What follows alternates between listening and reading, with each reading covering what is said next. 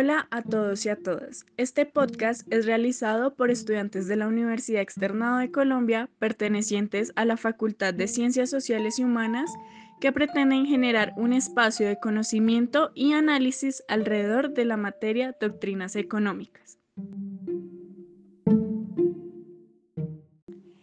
A continuación, daremos respuesta a la pregunta, ¿es posible conocer la realidad? Que será analizada y desarrollada desde la perspectiva de diferentes pensadores como Karl Marx, Adam Smith y algunos teóricos neoclásicos, con la finalidad de que se pongan en evidencia cada uno de sus conceptos y teorías. Principalmente retomaremos los postulados y corrientes del filósofo alemán Karl Marx, Posteriormente se abordarán los fundamentos presentados por el economista británico Adam Smith y finalmente daremos cierre con los ideales de los pensadores neoclásicos.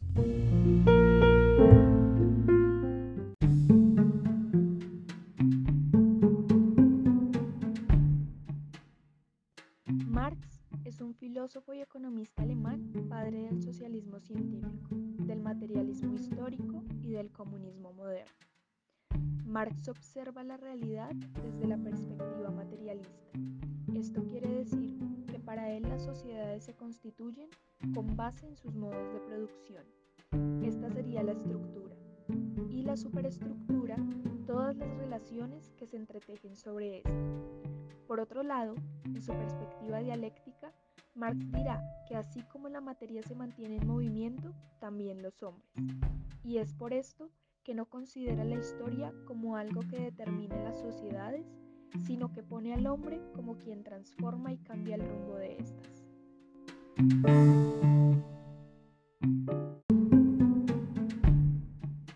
Además, el punto de partida para Marx es la realidad inmediata, concreta, tal como ella se nos presenta en la cotidianidad, como la perciben los sentidos. Lo concreto sensible este conocimiento es importante, necesario, pero insuficiente. Estamos ante un gran tamaño de información en que en sí mismo se vuelve inútil. Por eso, a partir de ese conocimiento es necesario el análisis, las abstracciones, la búsqueda de generalizaciones significativas o esenciales. Por ejemplo, si comenzara pues por la población, tendrá una representación confusa del conjunto y precisando cada vez más llegaría analíticamente a conceptos cada vez más simples de lo concreto representado. Llegaría a abstracciones más sutiles hasta alcanzar determinaciones más simples. Hasta aquí se podría decir que Marx reconoce el mismo camino de, de la escuela de pensamiento económico. Todos parten de cierta realidad inmediata y luego hacen abstracciones en busca de mm, generalidades de leyes. También se podría pensar que el método de Marx es solo abstracción. En el análisis de la forma económicas, de nada sirve el microscopio, los reactivos químicos, ya que el único medio que disponemos en este terreno es la realidad de abstracción. Esto, por supuesto, es verdad, pero solo se refiere al recorrido del método. A partir de ahí empieza el método propiamente de Marx, siguiendo a Hegel la elevación de lo abstracto a lo concreto. Llegando a este punto, habría que retomar una representación confusa de un conjunto, sino de una totalidad con múltiples determinaciones y relaciones. De hecho, Marx parte de categorías o momentos determinados por los clásicos, particularmente David Ricardo, y a partir de ahí emprende su camino de retorno a lo concreto. Eh, una vez que esos momentos fueron más o menos fijados y abstraídos, comenzaron a surgir los sistemas económicos que se elevaron desde lo simple, como el trabajo, división de trabajo, eh, necesidad, valor de cambio, hasta el Estado, el cambio entre las naciones y el mercado mundial. Este último manifiesta el método científico concreto para encontrar la realidad de la sociedad burguesa.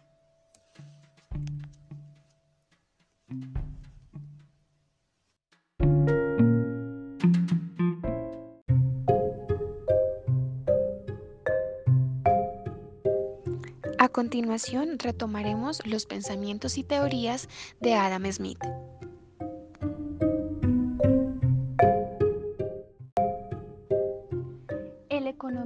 Y filósofo británico Adam Smith es reconocido por ser un gran influyente en la economía clásica, asimismo por ser el padre y fundador de la economía moderna. Las principales corrientes e ideales de pensamiento de Smith surgen a partir de la abstracción de la realidad para conocer el sistema económico exterior, permitiendo al hombre tener mayor acercamiento y observación de lo concreto teniendo en cuenta su entorno, mundo real y realidad social, adentrándose en un pensamiento abstracto que permite evidenciar el desarrollo de un todo, observando desde la esencia como la totalidad y la apariencia como la forma de existencia, logrando consolidar las realidades de la unidad de los diferentes conceptos que giran en torno a ello. Principalmente, la economía moderna vista desde Smith tiene gran influencia por los resultados de las reflexiones que realizó sobre la moral, caracterizada como el resultado de la asignación de recursos, bien sea deseables o no.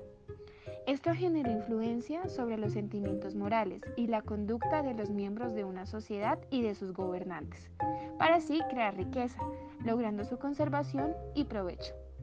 Además de ello, la teoría de los sentimientos morales hacen que la filosofía social tuviera capacidad científica.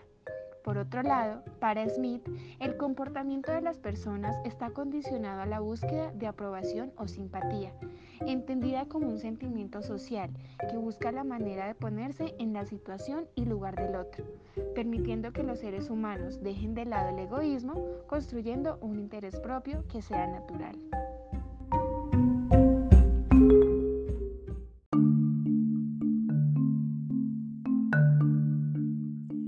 Continuación hablaremos del enfoque y pensamiento neoclásicos a través de la síntesis entre la gran tradición heredada del pasado y la nueva levadura del enfoque subjetivo. Entonces, cuando se da el rompimiento de esta noción objetiva de la realidad es para lograr entender que a través de inferencias existen similitudes entre mundos paralelos y por medio de modelos reales o ficticios se puede servir para entender esos comportamientos no solo como un sistema de pensamiento teórico, ya que Tal como se ha dialogado en las clases, esto permite la construcción de un mundo paralelo para entender un mundo entre comillas real. Pero la discusión que se plantea gira en torno a qué elemento garantiza que esa relación exista y qué lo hace creíble, puesto que no hay garantía de la razón de credibilidad de un modelo. Ahora bien, la importancia de la construcción de modelos recae en que la teoría o el sistema de pensamiento se refleja a través de dichos modelos. Estos son la representación de la teoría y es como se materializa la teoría misma con el uso de ellos. Pueden ser ideales o ficticios, como lo es en la corriente neoclásica, o reales, como lo es en la corriente marxista, o incluso imaginarios siguiendo el pensamiento de Smith. Entonces, siguiendo esta línea neoclásica, Sandra Masseri eh, nos explica que para validar estos modelos ellos deben cumplir las propiedades de consistencia y coherencia, pues según Sogden, toda construcción modélica cumple con ciertos requisitos, incluso los modelos económicos. En síntesis, las inferencias inductivas se pueden llegar a explicar a través de tres aspectos principales.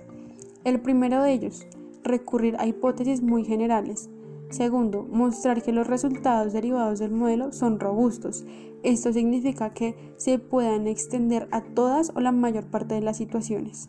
Y el tercero es que una dimensión importante de la credibilidad es la existencia de la coherencia.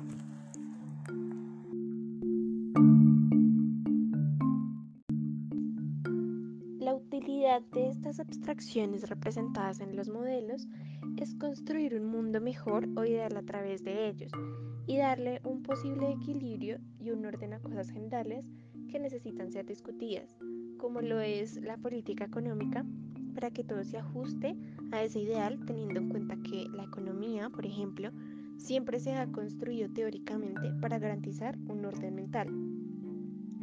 Ahora bien, nos parece pertinente abordar de igual manera las nociones básicas de esta corriente o teoría neoclásica que se remontan a los años de 1870 y se diferencia de la escuela clásica dado que se destaca una preocupación por la asignación y distribución óptima de recursos en una sociedad, además de cómo se explicaban los precios y el valor de los bienes. Uno de los economistas más influyentes de esta corriente es Alfred Marshall, quien postuló el diagrama de oferta y demanda en el que se empieza a tener en cuenta como factor determinante del valor de un elemento, cualquiera que sea este, los costos de su producción y la utilidad que éste posee. Con todo lo anterior, podemos remontarnos a que la historia del pensamiento económico contribuye a la evolución de estas teorías basadas en el reconocimiento de la existencia de diferentes enfoques que sacan a la luz cosmovisiones que se basan en fundamentos intelectuales distintos.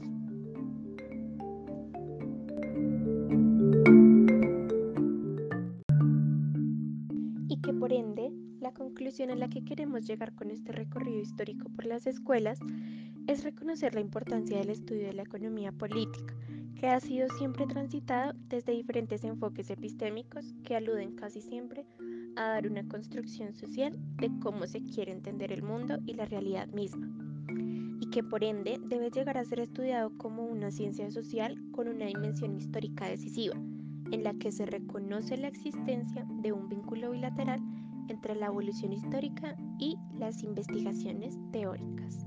Muchas gracias.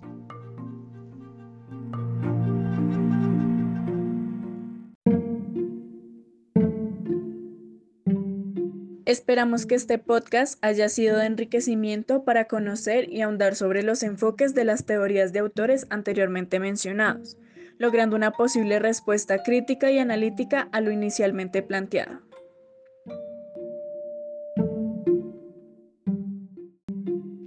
Este podcast fue realizado por Angie Paola Luque, Manuela Jacqueline Mateus, Karen Lorena Suárez, estudiantes de antropología, y Sofía Humada Puerto, Ana Patricia Velasco y Paula Vanessa Layton, estudiantes de trabajo social.